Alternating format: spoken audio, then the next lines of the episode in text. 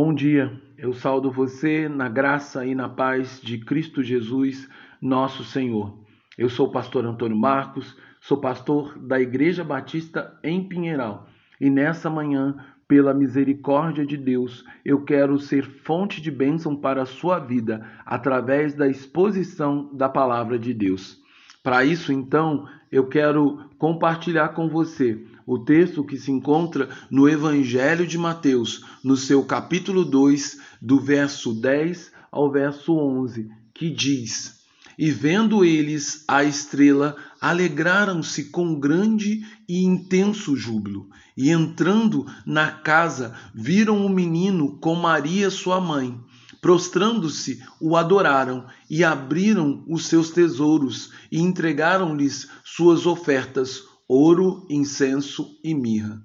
Jesus, como sendo Deus encarnado em forma humana, não precisava ser servido por mãos humanas, como se precisasse de alguma coisa. Ele mesmo é quem dá a todos a vida, a respiração e todas as coisas. Diz Atos capítulo 17, versículo 25. Mesmo assim, a Bíblia diz que os três reis magos que foram até Belém a fim de adorá-lo levaram junto consigo presentes. Estes não foram oferecidos como um objeto de assistência ou para satisfazer algum tipo de necessidade de nosso Salvador, pois Deus certamente proveria durante toda a vida terrena de Jesus tudo aquilo que ele precisasse assim como o Senhor, na sua misericórdia e bondade, provê todos os dias na vida de seus servos e servas aquilo que eles têm de necessidade, como ensina a oração do Pai Nosso. Levar presentes quando se aproxima de alguém que era superior era algo particularmente importante no Oriente Antigo, como foi o caso daqueles que se aproximavam do menino Jesus mas também poder, poderia ser uma desonra um monarca se visitasse se visitassem estrangeiros chegassem com pacotes de mantimento reais. O, pres presente dos magos também não carregava consigo um significado de suborno, como alguém que com alguns mimos tenta conseguir o favor real. Como disse Deuteronômio, capítulo 10, versículo 17, Deus não aceita suborno. Bem, então persiste a pergunta no ar: o que esses presentes significam? Como eles podem ser vistos como objeto de adoração?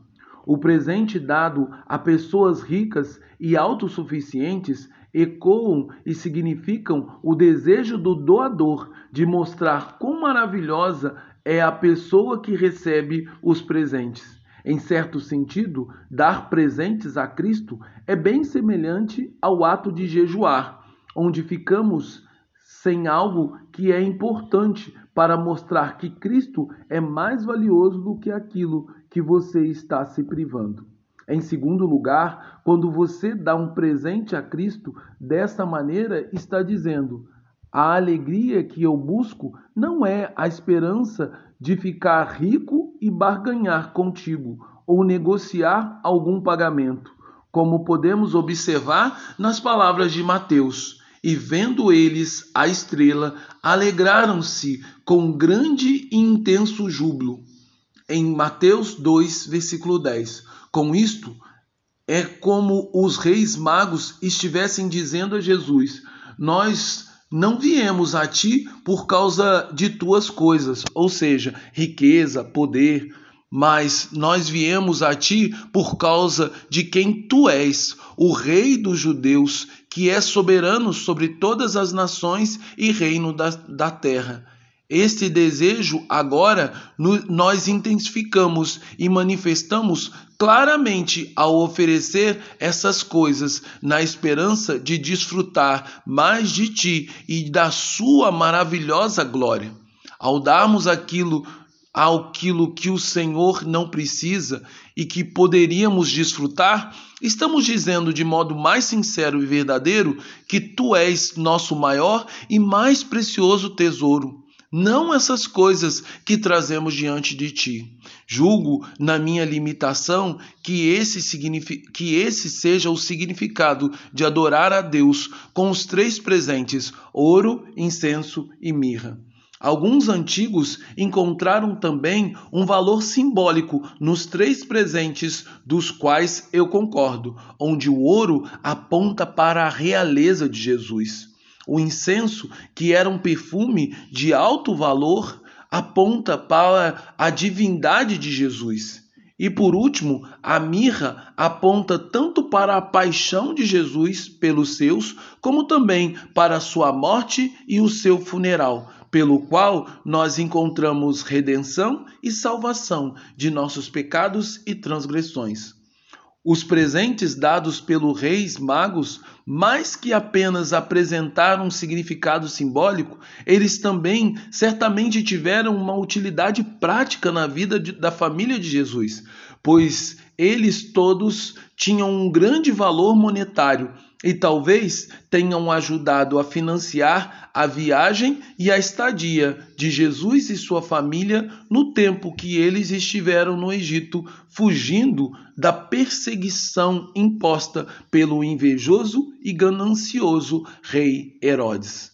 Assim, minha oração é: Deus, desperta em nós um desejo ardente e sincero pelo próprio Cristo que possamos confessar de todo o nosso coração e do fundo da nossa alma: Senhor Jesus, tu és o Messias, o Rei de Israel.